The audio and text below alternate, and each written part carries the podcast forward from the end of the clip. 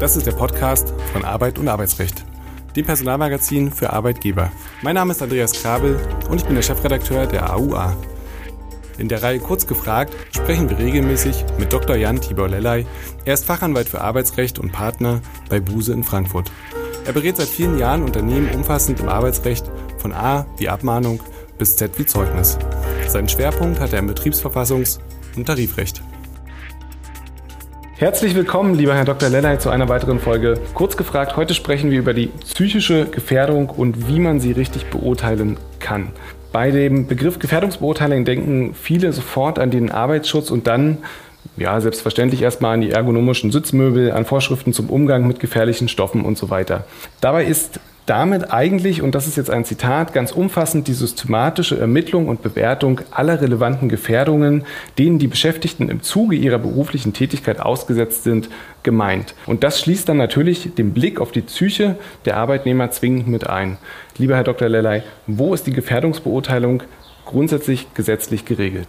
Die psychische Gefährdung am Arbeitsplatz ist ja ein wenig das äh, dunkle Kapitel, hätte ich jetzt fast gesagt, der modernen Arbeitswelt. Ähm, also etwas, was sich über die Jahre äh, immer weiter in den Vordergrund schiebt. Wir können es sehen, seit 2013 ist eben im Arbeitsschutzgesetz die ähm, Berücksichtigung von psychischen Gefährdungen am Arbeitsplatz vorgeschrieben. Und die wichtige Norm ist hier der Paragraph 5 Arbeitsschutzgesetz, der ja festlegt, dass die Arbeitgeberin verpflichtet ist, durch eine Beurteilung für das Wohl der Beschäftigten in der Arbeitsumgebung zu sorgen, indem eben Gefahren ermittelt werden und dadurch eben auch festzustellen, welche Maßnahmen des Arbeitsschutzes erforderlich sind. Und ich glaube, wenn man sich die aktuellen Zahlen, die wir zum Beispiel bekommen von der AOK noch einmal anschaut, dann sieht man da, dass seit 2010 diese psychischen Gefährdungen zu 56 Prozent gestiegen sind am Arbeitsplatz und nur im Jahr 2020, so sagt sagt es die AOK, 12 Prozent aller Arbeitsunfähigkeitsfälle mit langen Ausfallzeiten, nämlich 30 Tage und mehr,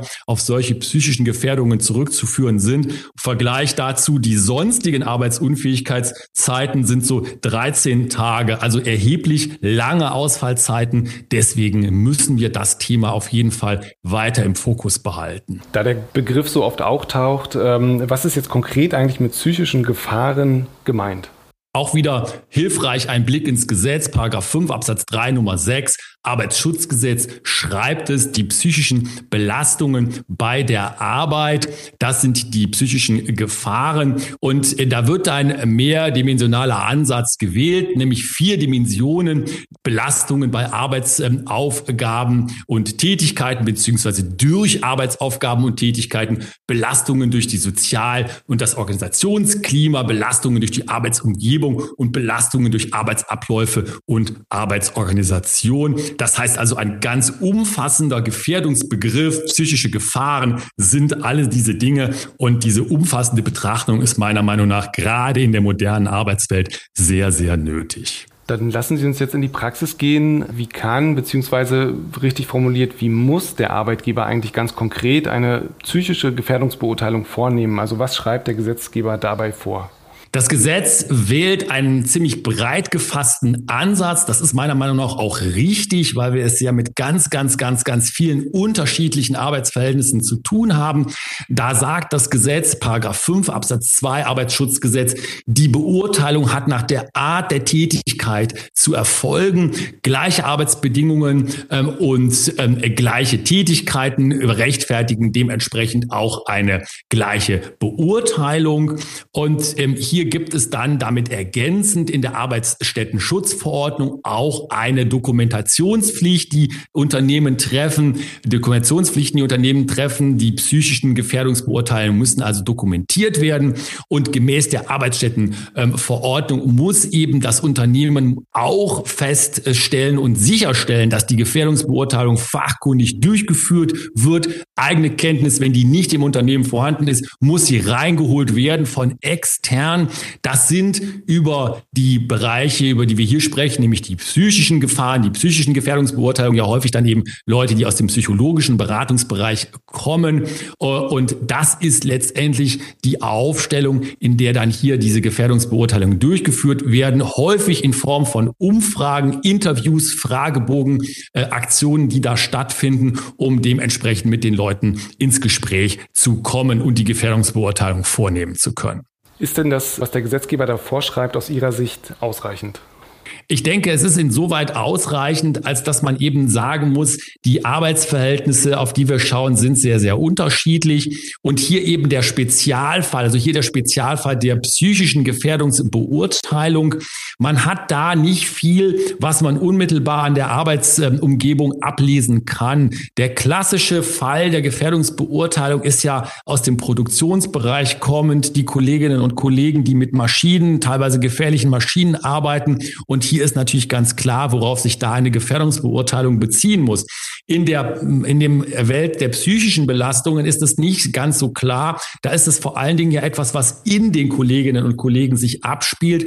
Und deswegen denke ich, ist hier der Ansatz auch richtig. Es muss tätigkeitsbezogen sein. Anders ist das praktisch in den Unternehmen auch gar nicht umsetzbar.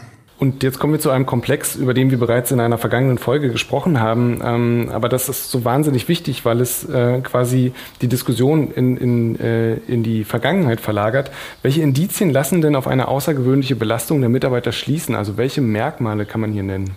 Eine ganz schwierige Frage, vor allen Dingen in der Praxis, denn die Erfahrung lehrt leider, muss ich sagen, leider, dass diese Symptome, die Auswirkungen sich in den meisten Fällen schleichend einstellen.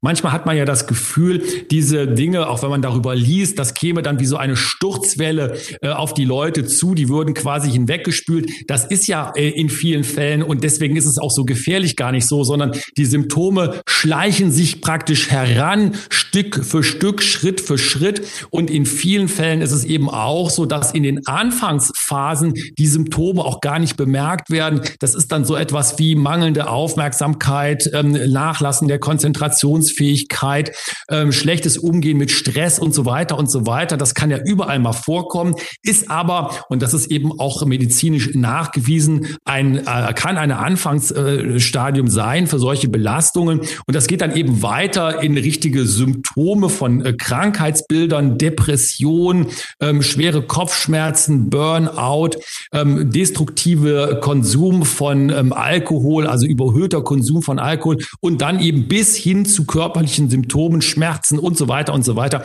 Also ein schleichender Prozess häufig und dieser schleichende Prozess ist meiner Erfahrung nach ja viel, viel gefährlicher, weil nicht so gut zu erkennen.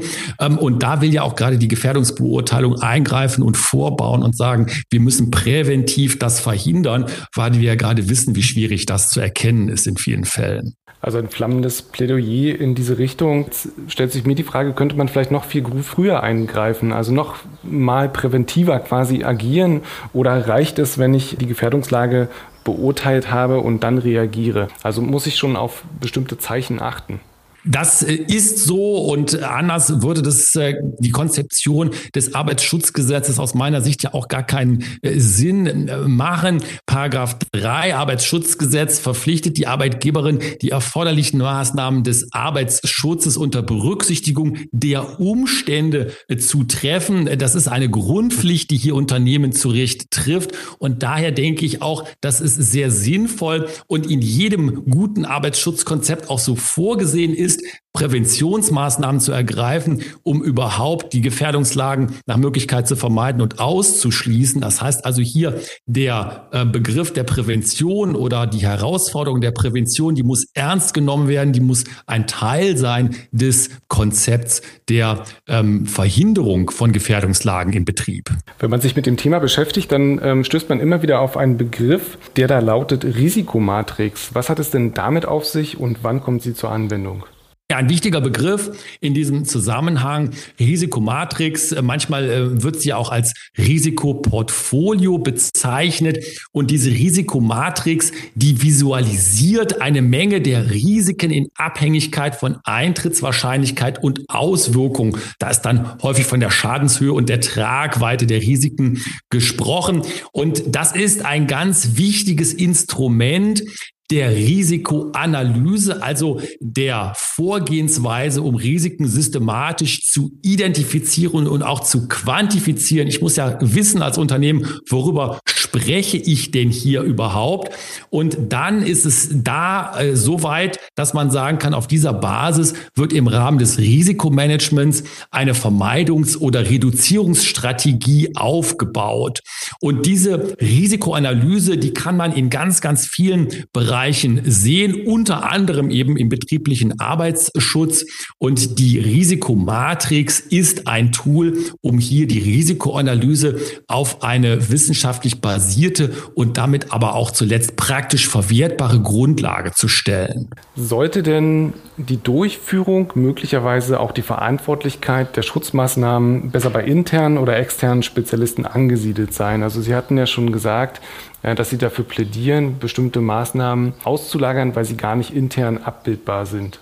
Ja, richtig. Ich habe da auch meine Meinung ein wenig geändert, nicht zur letzten Frage, sondern insgesamt, weil ich das früher mal anders gesehen habe.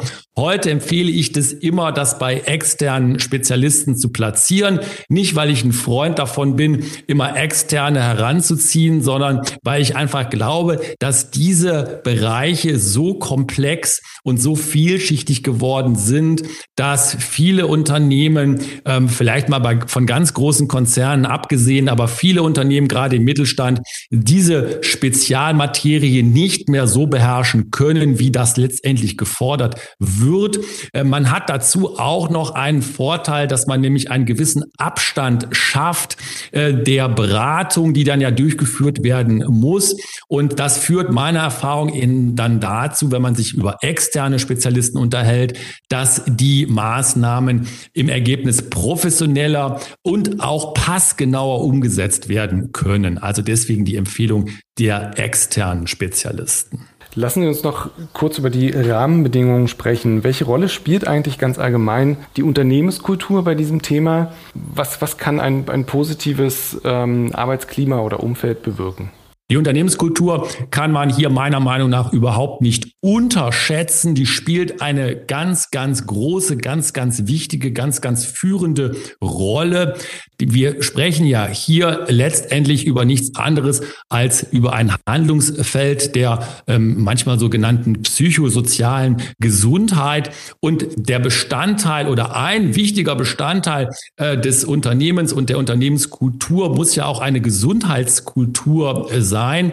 Und da gibt es auch äh, viele Unternehmen, die das heutzutage ja auch schon festgeschrieben haben als Unternehmensziel und auch dementsprechend praktische Umsetzungsmaßnahmen durchführen. Also hier muss man sagen, die Unternehmenskultur und damit natürlich auch das ähm, Verhalten der Mitarbeiterinnen und Mitarbeiter spielt eine ganz, ganz wichtige Rolle. Der Ton from the top, wie es so schön heißt, das darf man gar nicht unterschätzen.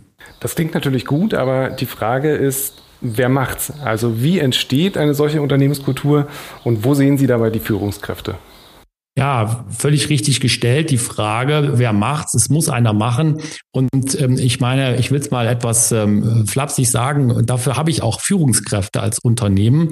Das ist ein äh, Thema für Führungskräfte. Äh, Führungskräfte sind eben äh, in einem modernen Unternehmen bei weitem nicht nur mehr verantwortlich für äh, das gute Arbeitsergebnis äh, und den Unternehmenserfolg, sondern eben auch für Sicherheit und Gesundheit der Mitarbeiterinnen und Mitarbeiter ihrer Teams.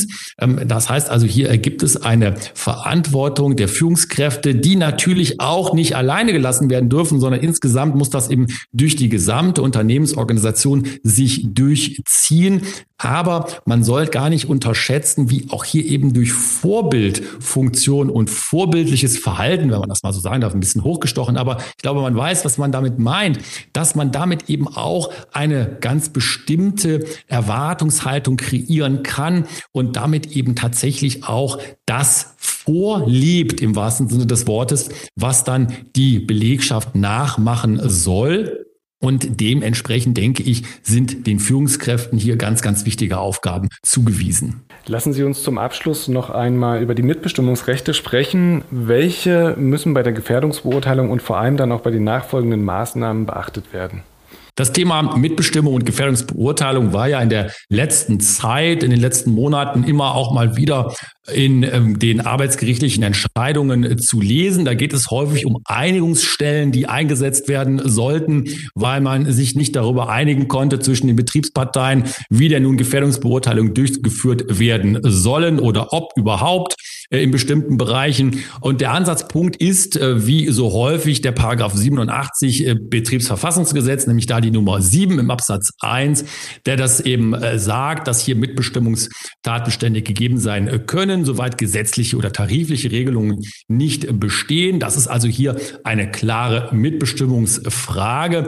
Ähm, aber darüber hinaus, und das ist vorgelagert, sollte man sich eben auch einmal den Paragraphen 80 Betriebsverfassungsgesetz anschauen. Da sind ja die allgemeinen Überwachungsaufgaben des Betriebsrats geregelt und äh, die Verpflichtungen nach dem Arbeitsschutzgesetz, die gehören eben auch zu diesen Dingen, die da überwacht werden vom Betriebsrat. Das heißt also, bevor die klassische Mitbestimmung einsetzt, gibt es Informationsrecht des Betriebsrates. Also als ähm, Arbeitgeberin, als Personalabteilung tut man gut daran, hier den Betriebsrat möglichst schnell und umfassend ins Boot zu holen und dann natürlich auch das Heft des Handelns in der Hand zu behalten. Ganz herzlichen Dank. Dank, lieber Herr Dr. Lellay, für diese Folge. Wir hören uns beim nächsten Mal. Tschüss, bis dahin. Dankeschön, tschüss.